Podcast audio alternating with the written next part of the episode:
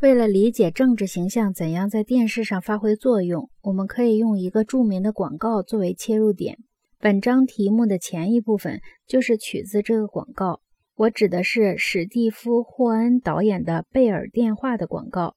这个广告鼓励我们伸出你的手去安抚某个人。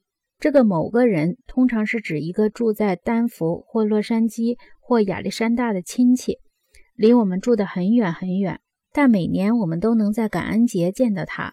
而在过去，这个某个人在我们每天的生活中都非常重要，也就是说，他是我们家庭中的一员。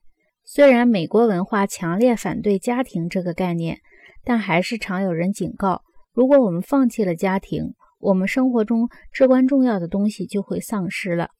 让我们来看一看霍恩先生的广告。这个三十秒的广告重新给亲密关系进行了定义。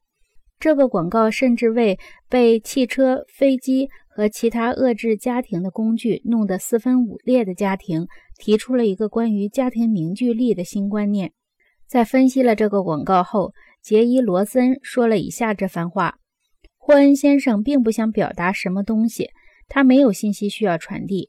他的目的不是要让大家了解贝尔电话，而是要让大家从美国生活四处可见的破裂关系中意识到电话的重要性。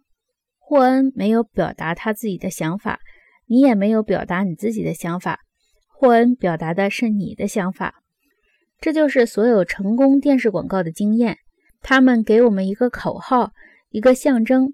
或一个为观众创造出引人注目的形象的焦点，不管是党派政治还是电视政治，他们的目标都是共同的。我们无法知道谁胜任总统或州长或参议员，但我们知道谁的形象最能排解和抚慰我们心中的不满。我们看着电视屏幕，像《白雪公主和七个小矮人》中邪恶的皇后一样，问道：“镜子，镜子，墙上的镜子。”告诉我谁是世界上最美的人。我们常常把票投给那些性格、家庭生活和风格在电视屏幕上表现出色的人。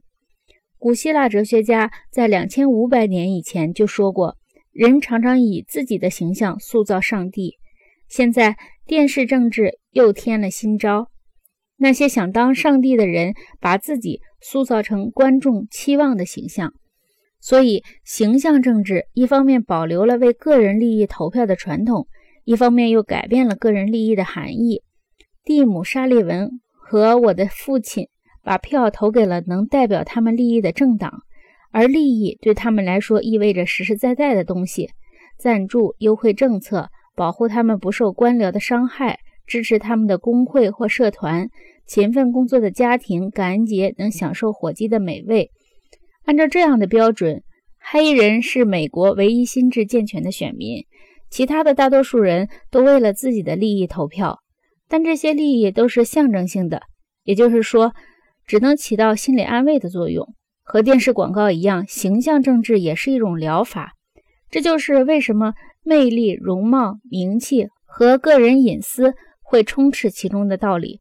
如果我们冷静地想一想，我们就会记得。林肯的照片没有一张是微笑的，他的妻子很可能是个精神病患者，他本人很长时间也是郁郁寡欢的。对于形象政治来说，他显然是不合适的。现在的我们当然不希望我们的镜子里出现如此阴郁而缺少乐趣的形象。我想说的是，就像电视广告为了起到心理疗法的作用而必须舍弃真实可信的产品信息一样。形象政治为了同样的目的，也必须舍弃真实可信的政治内容。